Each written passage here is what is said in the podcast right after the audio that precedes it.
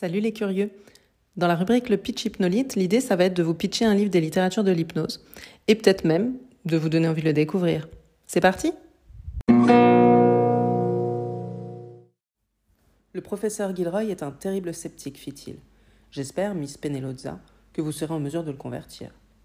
Elle me regarda avec attention. Le professeur Gilroy a parfaitement raison d'être sceptique, s'il n'a rien vu de nature à le convaincre, dit-elle. Et j'aurais pensé, ajouta-t-elle en se tournant vers moi, que vous-même vous auriez été un excellent sujet. Pourquoi Puis-je vous le demander? Eh bien, pour le mesmérisme, par exemple. Quelques mots sur l'auteur? Arthur Conan Doyle est né le 22 mai 1859 à Édimbourg et il est mort le 7 juillet 1930 à Crowborough. Il était écrivain, médecin féru d'ophtalmologie, mais aussi voyageur, sportif, musicien et justicier. Il a été médecin de bord et il a voyagé dans les mers arctiques et en Afrique. C'était un grand sportif, notamment euh, il pratiquait le football et le cricket, mais aussi il a été un skieur avant-gardiste dans les Alpes autrichiennes. Il a été justicier, un peu comme un Zola, il a enquêté sur deux affaires qui avaient été jugées et d'ailleurs il a contribué à la libération des deux condamnés. Il y a un livre qui existe d'ailleurs euh, et qui reprend euh, une de ces deux enquêtes-là avec Conan Doyle comme personnage. Je vous invite à, aller le, trouver sur les réseaux sociaux. Je pense que ça peut être assez intéressant. Mais surtout, évidemment, on le connaît comme écrivain puisqu'il a été rendu célèbre par euh, le célèbre détective Sherlock Holmes et son acolyte, le docteur Watson, dont, je suis fan d'ailleurs, et c'est d'ailleurs aussi pour, euh, pour ce personnage-là et ces romans-là que je le connaissais évidemment comme la plupart des gens. Il a écrit quatre romans et 56 nouvelles avec ses deux partenaires. Mais à côté de ça, il a aussi écrit beaucoup d'autres ouvrages dans plein de genres différents, dans le fantastique, en science-fiction, d'horreur, d'aventure et des romans historiques, son petit péché mignon. Il a même écrit beaucoup d'essais sur des sujets qui le passionnaient. The Parasite, le parasite en français, bien qu'il y ait aussi des traductions euh, qui aient nommé euh, cette euh, nouvelle l'ensorceleuse, a paru en 1894 et c'est considéré comme un conte de terreur. Il a paru d'ailleurs juste après que Conan Doyle ait fait euh, mourir Sherlock Holmes en 1893. Le sujet, le thème, évidemment, euh, c'est l'hypnose, hein, vous vous en doutez. Et euh, ce qui est intéressant, c'est la manière dont il traite l'hypnose, sachant qu'il était médecin de formation. D'un geste impérieux et bref, elle leva les bras et les promena lentement en les faisant descendre devant Agathe. J'examinai attentivement celle-ci. Pendant trois passes, elle parut simplement amusée. À la quatrième, je remarquai que ses yeux se glaçaient légèrement et que ses pupilles se dilataient un peu. À la sixième, il y eut une raideur passagère. À la septième, ses paupières commencèrent à s'abaisser. À la dixième, les yeux se fermèrent. La respiration devint plus lente et plus forte qu'à l'ordinaire. Tout en observant, je m'efforçais de conserver mon calme scientifique, mais je me sentais pris d'une folle agitation. Autre chose à savoir? Durant les 30 dernières années de sa vie, Arthur Conan Doyle s'est passionné pour euh, tout ce qui touchait aux sciences occultes et au spiritisme, notamment euh, la vie après la mort. Il a d'ailleurs écrit euh, sur ce sujet-là de nombreux essais. Et il s'intéressait aussi à l'hypnose. Dans ce roman, le professeur Gilroy, qui est donc le personnage principal, utilise une méthode scientifique qui est similaire à la méthode basée sur euh, la raison de, Sherlock Holmes. Et ce personnage va expérimenter au fur et à mesure la perte de contrôle et de volonté. on, voit que Conan Doyle s'est beaucoup documenté pour écrire cette nouvelle-là sur l'hypnose, sur les courants de l'hypnose à cette époque-là, sur la vision de l'hypnose à cette époque-là. Il cite d'ailleurs euh, des références assez connues.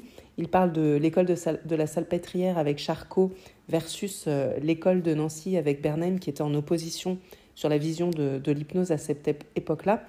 Et, euh, et c'est assez intéressant euh, comme sujet. Je vous renvoie pour ça à l'épisode précédent, l'épisode 4, où je, je, développe un petit peu plus ce sujet sur ces deux personnes-là. Il cite également deux autres personnes, Alfred Binet et Charles Ferret, qui sont également des contemporains de Conan Doyle, et qui ont écrit un livre qui s'appelle Le magnétisme animal, Alfred Binet est un psychologue, euh, Charles Ferret est un écrivain, ils se sont associés pour écrire euh, ce livre-là. Donc on voit que euh, Doyle, au travers de, cette histoire-là, s'est beaucoup documenté, ne, dit pas n'importe quoi en fait, il connaît son sujet Et il croyait d'ailleurs au pouvoir de, de la suggestion post-hypnotique qui est d'ailleurs abordée dans, dans ce roman-là, avec un côté assez étude académique en fait de, de l'hypnose. Mon horizon des possibilités scientifiques s'est soudain énormément étendu. Je ne m'étonne plus maintenant de l'énergie et de l'enthousiasme diabolique de Wilson. Qui donc ne travaillerait pas avec une ardeur invincible quand il sent à portée de main un vaste champ vierge? Oui, je me rappelle qu'en voyant un nucléole prendre une forme nouvelle, ou en apercevant quelques menus détails dans une fibre musculaire striée, examiner un grossissement de 300 diamètres, je me sentais exulté. Et combien ces recherches-là sont mesquines quand on les compare à celles qui s'attaquent aux racines mêmes de la vie, à la nature de l'âme? J'avais toujours regardé l'esprit comme un produit de la matière. Le cerveau, selon moi, sécrétait l'intelligence comme le foie sécrète la bile. Mais comment cela peut-il être vrai, maintenant que je vois l'esprit agissant à distance et jouant sur la matière comme un musicien jouerait sur un violon Dès lors, le corps ne donne pas naissance à l'âme. Il est plutôt l'instrument grossier au moyen duquel l'esprit se manifeste.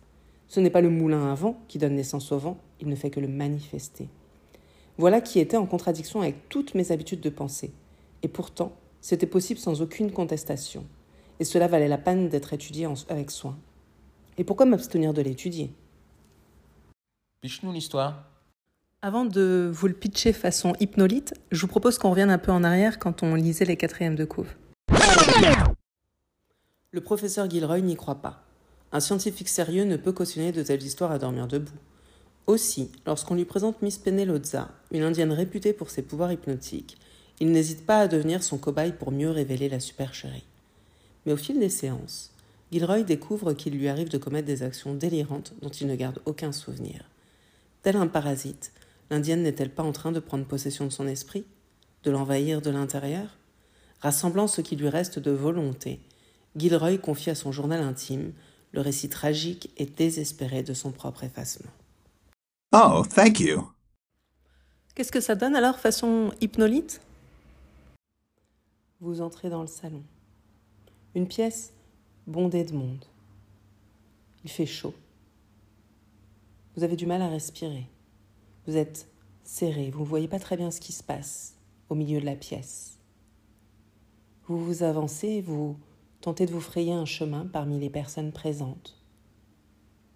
Vous sentez des gouttes de transpiration couler le long de votre front. Prenez une grande inspiration pour essayer de trouver un petit peu d'air.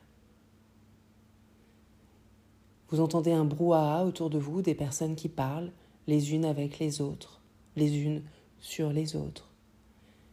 Mais vous ne distinguez pas vraiment les paroles, un peu comme si vous étiez complètement absorbé vers votre but, celui de rejoindre le milieu de la pièce où sur une estrade se tiennent deux personnes. Alors vous continuez d'avancer. Vous sentez un pied, puis un autre, un mouvement se faire de manière naturelle. Vous poussez une ou deux personnes par-ci par-là pour continuer à vous avancer. Et puis, vous arrivez au milieu de la pièce et vous distinguez deux femmes. La première femme, jeune, les cheveux blonds comme les blés, longs, se tient debout. La deuxième, à côté d'elle, a la peau mate, les cheveux noirs et longs, les yeux noirs, un regard qui vous transperce un regard comme vous n'en avez jamais vu jusqu'à présent, comme si c'était ce qu'elle avait de plus remarquable, comme si ses yeux pouvaient attirer tous les regards dans la salle. Le silence se fait. Il y a comme une tension qui se crée, une attente. Et puis vous pouvez prendre le temps de regarder cette petite créature frêle, petite, très maigre. Probablement qu'elle a dépassé la quarantaine.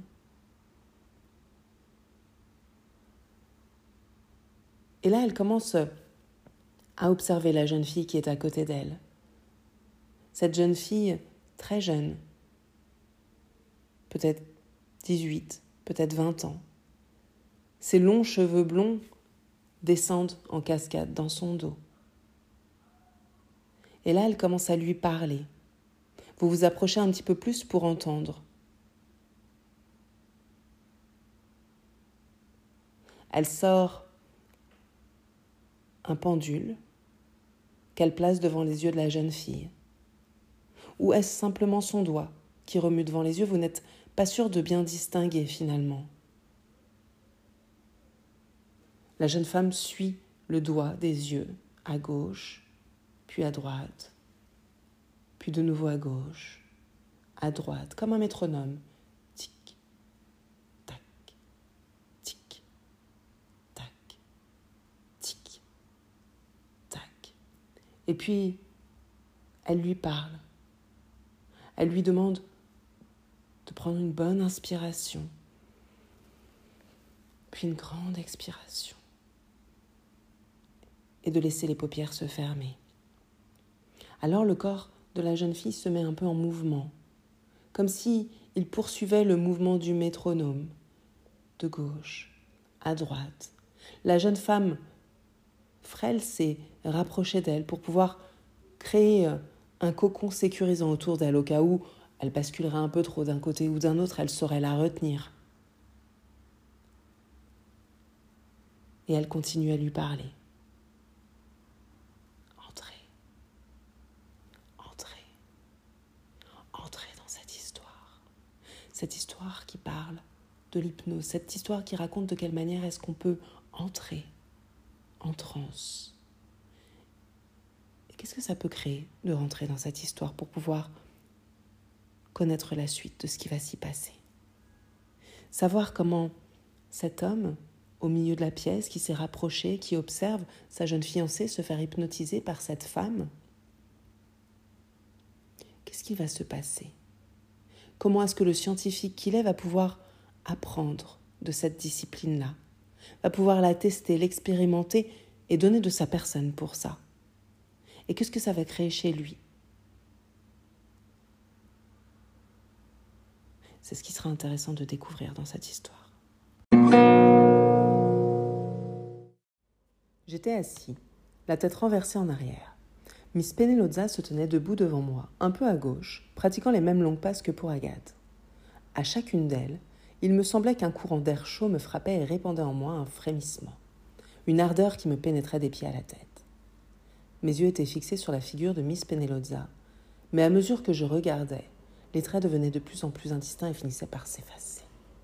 J'avais conscience de ne voir plus que ses yeux gris qui me fixaient d'un regard profond, insondable. Ils grandissaient, grandissaient, et finissaient par devenir deux lacs de montagne vers lesquels je tombais avec une horrible rapidité. Je frissonnais. Et à ce moment précis, une pensée jaillie des couches les plus profondes de l'intelligence m'apprit que ce frisson était la phase de raideur que j'avais observée chez Agathe. Un instant plus tard, J'arrivais à la surface des lacs, qui maintenant n'en faisaient plus qu'un, et je m'enfonçais dans les eaux avec une sensation de plénitude dans la tête et un bourdonnement dans les oreilles. Je descendis, je descendis encore, puis d'un élan brusque je remontais jusqu'à ce que je puisse revoir la lumière épandue à flots brillants à travers les eaux vertes. J'étais près de la surface quand les mots Réveillez-vous résonnèrent dans ma tête. Et l'hypnose dans tout ça ce qui est très intéressant avec l'histoire de Conan Doyle, c'est qu'au travers de cette histoire, il aborde plusieurs points très techniques de l'hypnose. On voit qu'il connaît son sujet, comme on l'a déjà dit, et il va utiliser différents termes techniques. On voit qu'il adhère beaucoup plus, euh, dans un premier temps, à l'école de Nancy, celle de Bernheim, puisque euh, d'un côté, on avait Charcot qui pensait que l'hypnose était un symptôme euh, de l'hystérie, et d'un autre côté, on avait Hippolyte Bernheim qui pensait que l'hypnose, c'était une affaire de suggestion. Dans son roman, Conan Doyle aborde la question de la suggestion post-hypnotique, justement, qui va dans le sens de Bernheim. La suggestion post-hypnotique, ce sont des suggestions qu'on fait pendant l'état d'hypnose. Euh, par exemple, ce serait l'idée de dire à quelqu'un qui, qui, veut arrêter de fumer, une fois que vous allez revenir à un état de, de, veille consciente, en sortant de ce cabinet, vous allez jeter votre paquet de cigarettes à la poubelle. C'est quelque chose euh, dont le sujet ne se souviendra pas, qu'on lui a demandé de faire après euh, la transe, mais en revanche, de manière très automatique, il fera ce geste de jeter son paquet euh, de cigarettes en sortant de la séance, sans forcément se rappeler ou se rendre compte que c'est quelque chose qui lui a été suggéré pendant la séance d'hypnose. D'ailleurs, euh, là où on reconnaît aussi le médecin, c'est que le scientifique, euh, le personnage dans cette histoire-là, va chercher à aborder l'hypnose par son côté physiologique. Et il va devenir l'objet de sa propre recherche, où il va tenir un journal de bord justement pour noter ses impressions, les expériences qu'il aura faites. Il y a une autre question très technique de l'hypnose qui est abordée, c'est donc euh, la question de l'amnésie, qui va plus ou moins de pair aussi avec la suggestion post-hypnotique. L'idée, c'est que quand on sort de l'état d'hypnose, on ne se souvient plus de ce qui s'est passé pendant l'état d'hypnose, et c'est ce qu'on appelle l'amnésie euh, hypnotique. C'était très utilisé à cette époque-là, ça l'est moins aujourd'hui, puisque c'est euh, une autre manière de, de gérer l'hypnose qui est faite. Mais ce qui est assez intéressant, c'est que euh, ça va permettre justement au conscient de ne pas aller chercher saboter, à saboter ce qui a été fait pendant, euh, pendant le travail en hypnose. C'est vrai que le fait de créer une amnésie post-hypnotique, ça permet justement au conscient de ne pas interférer. Donc c'est quelque chose qui est assez utilisé. Et puis il y a aussi une autre question très technique qui est euh, abordée, c'est celle de la dissociation conscient-inconscient. La dissociation, c'est de séparer deux états, l'état du conscient et l'état de l'inconscient. Et l'idée, ça va être de pouvoir dire, euh, voilà, quand je suis dans un état conscient, euh, je sais ce que je fais, je me rends compte de ce que je fais. Et quand je rentre en transe, que je suis dans un état inconscient, hypnotique, que ce soit dans l'état de transe et d'hypnose ou ensuite pendant le moment où s'opère la suggestion post-hypnotique, on est inconscient de ce qui se passe. Évidemment, ça va déboucher sur euh, des croyances, des mythes, ou en tout cas, l'histoire va extrapoler des peurs qu'il peut y avoir par rapport à l'hypnose, et notamment sur la question du danger de l'hypnose. Peut-on faire faire à quelqu'un quelque chose de dangereux? Peut-on lui suggérer d'assassiner quelqu'un? Comme il le dit d'ailleurs à un moment donné dans le texte, et si la suggestion avait été de m'assassiner elle l'aurait fait immanquablement. Mais c'est un pouvoir terrible, m'écriai-je. C'est un pouvoir terrible, comme vous le dites, répondit-elle gravement. Et plus vous le connaîtrez, plus vous le trouverez terrible. Autre chose à savoir?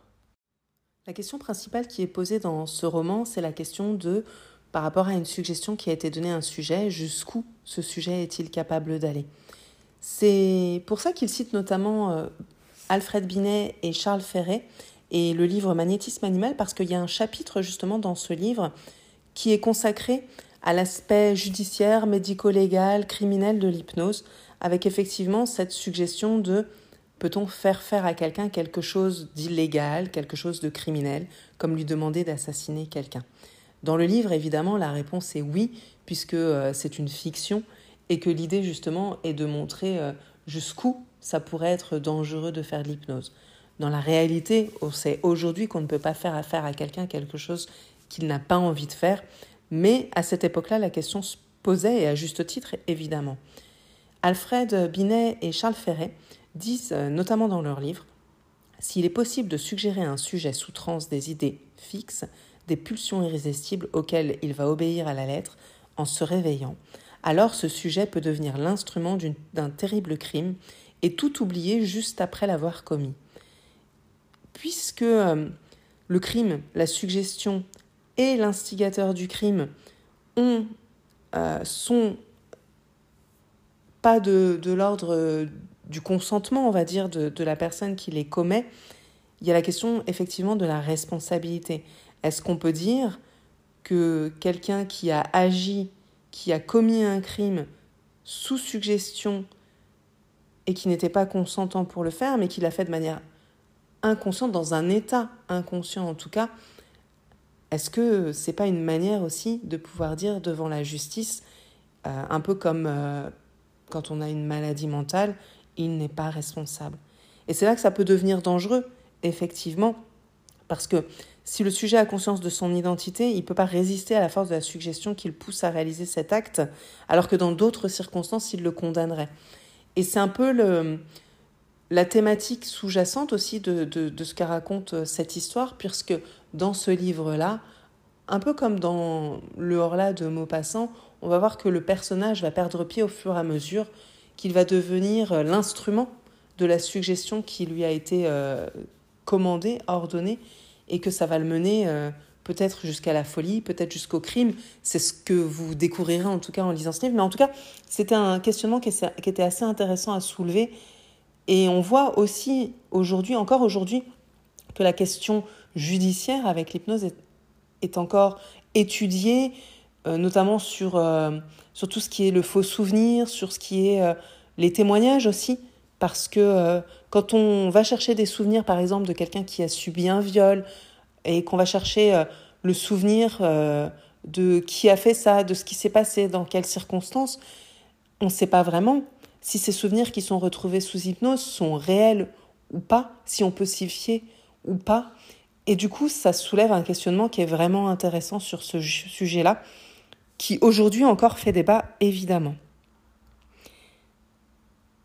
Les drames judiciaires, notamment, ont été étudiés euh, dans le livre de Tardieu, euh, qui est une étude médico-légale sur les attentats aux mœurs, ou encore de Broider sur les accusations de viol accomplies pendant le sommeil hypnotique.